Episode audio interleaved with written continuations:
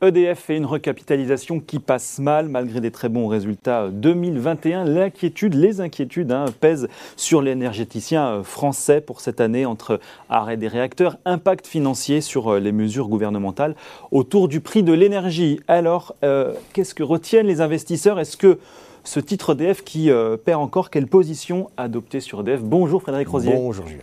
Merci d'être avec nous, co-responsable de la gestion portefeuille chez Mirabeau France. On est autour de 8 euros là à peu mm. près sur EDF euh, assez bas. On était encore à 13 euros je crois il y a, il 3 mois.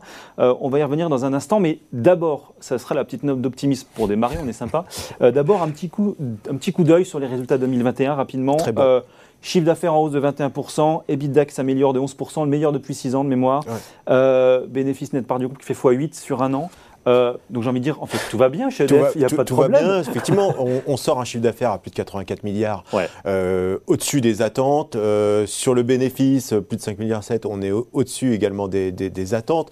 Mais je dirais que c'est pas forcément ça qu'on regarde lorsqu'on regarde mm. vraiment la valorisation d'EDF, parce qu'au moment où on se parle, ça se paye à peu près 6 fois les bénéfices. Donc on se dit, c'est magnifique, on a un dividende de 58 centimes, ce qui fait quand même un rendement, vous rapportez 58 centimes sur 8 euros, c'est un des rendements les plus élevés du mm. marché. Donc c'est vrai que lorsqu'on regarde regarde ça, on se dit, il faut y aller les yeux fermés parce qu'on a un opérateur historique, leader, sur son marché domestique. Très largement soutenu par l'État. Soutenu par l'État, qui est actionnaire, largement actionnaire de, l'entreprise.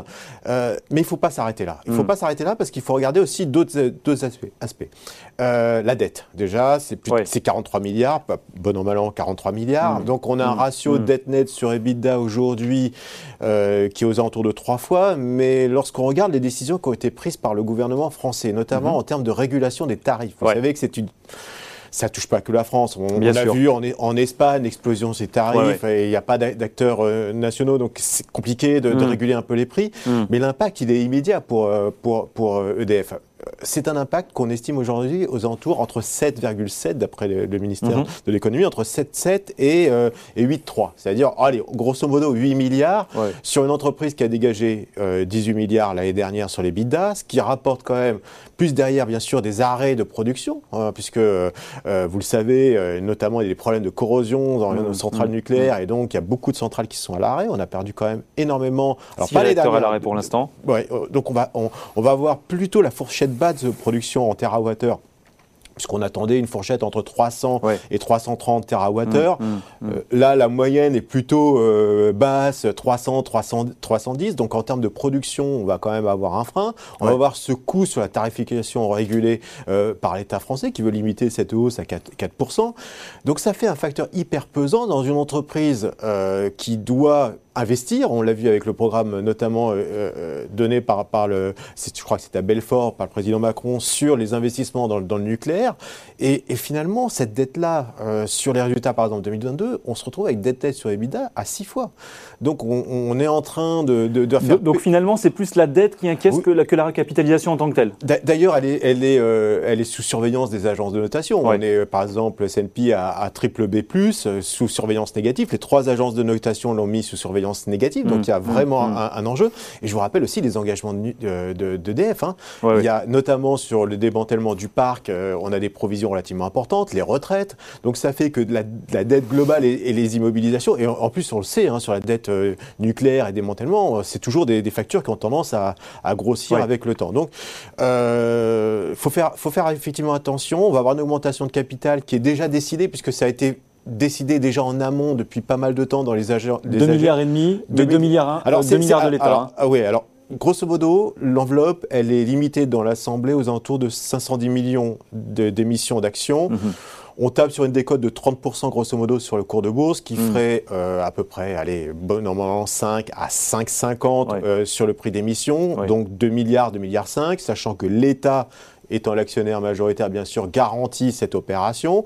Autre facteur, le dividende aussi, puisque EDF mhm. euh, e a décidé euh, un versement de 0,58 sous forme d'actions ou euh, de, cash. L'État va opter, bien sûr, pour, le, pour, pour les titres. Pour les titres. Pour éviter de décaisser, effectivement, ce, montant relativement important pour EDF. Donc voilà, on a, on, a un vrai souci aujourd'hui sur EDF. Et d'ailleurs, je regardais une note de, de BOFA qui le classe parmi les entreprises les plus fragiles financièrement. On se dit, mais oui, euh, on a vu dans les anticipations qu'on a un peu moins de free cash, euh, que cette dette est relativement importante au moment où on doit faire des investissements.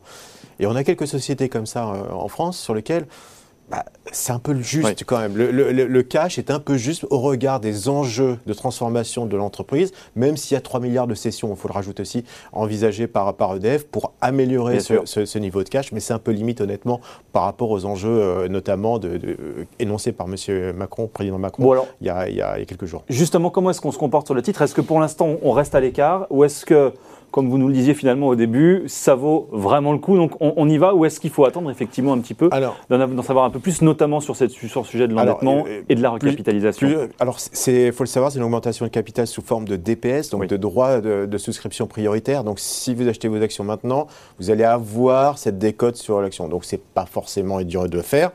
Il y a un risque aussi, il ne faut pas le négliger sur EDF, c'est la nationalisation partielle euh, du groupe et, c'est envisagé, hein, donc les, les, activités nucléaires pourraient être nationalisées mhm, et mhm. laisser sur le marché les activités euh, euh, dites vertes, hein, ce qu'on appelle EDF vert d'ailleurs, hein, sur les, énergies renouvelables, mhm. ou Azure qui est la partie hydraulique. Donc c'est aussi une possibilité et l'État ne fera pas forcément des cadeaux s'il y a une voie de nationalisation. Il ne faut pas s'attendre à avoir une surcote, notamment sur le cours de bourse. Et d'ailleurs, EDF nous dit, pour gagner quelques milliards, on va peut-être faire un petit peu de cession. Est-ce que ça, ça va être de nature à rassurer un peu les investisseurs? Est-ce que c'est une bonne opération?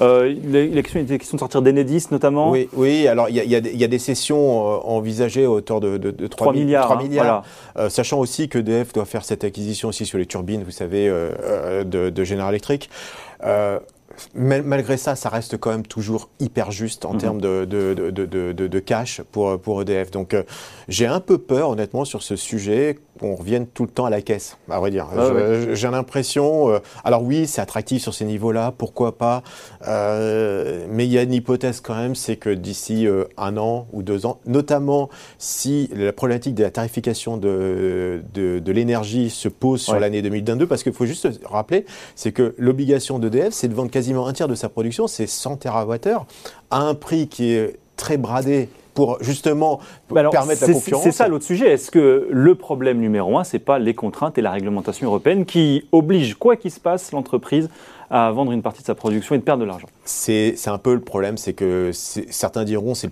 le fait que ce soit une entreprise nationale. Et mmh, quelque mmh. part, c'est aussi notre capacité en France par rapport, je, pense toujours au, sujet espagnol, euh, d'avoir cette capacité de baisser la facture énergétique pour les Français. Mais la facture, mmh. elle est déjà importante puisque ça a un coût pour EDF de 8 milliards, ça a un coût aussi pour l'État français puisque vous savez que la taxe, notamment sur l'électricité, a été baissée au, plancher euh, légal à 0,5. Donc c'est une perte, c'est 16 milliards quand même euh, de, coûts à la fois pour l'État. Donc les Français payent déjà quelque part euh, cette régulation du tarif. Bon, dernière question très rapidement parce qu'on a déjà quasiment terminé, mais est-ce que euh, les énergéticiens français notamment sont de bons investissements? Comment est-ce que vous regardez un petit peu ce secteur de l'énergie? Il y a plein de, plein de mutations, plein de transitions, il y a aussi évidemment pas mal de cash. Comment est-ce que vous regardez tout ça? Euh, D'un bon oeil, euh, notamment plutôt le dossier NJ pour le coup, parce qu'on est un sujet qui est la taxonomie européenne, et notamment le fait qu'on l'a vu, ça peut aussi en avoir un, mm-hmm. impact sur EDF, vous savez, le fait le de gaz rentrer, le gaz rentrerait dans cette taxonomie européenne,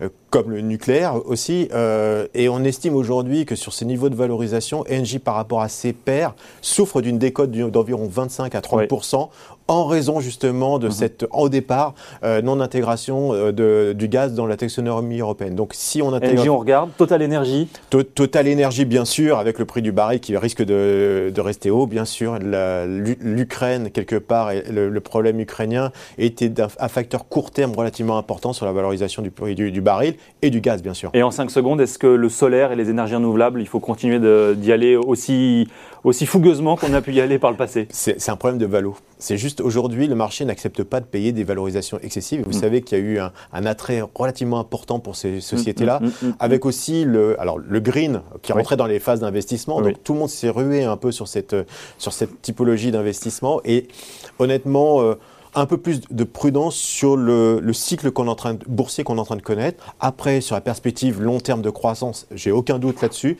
Mais là, pour le coup, acheter des valorisations 30 ou 40 ou 50 fois les, multiples, c'est un peu cher, honnêtement, dans un marché qui regarde ça de près. Merci beaucoup, Frédéric Rosier, d'être venu nous voir, co-responsable de la gestion portefeuille chez Mirabeau France sur Boursorama.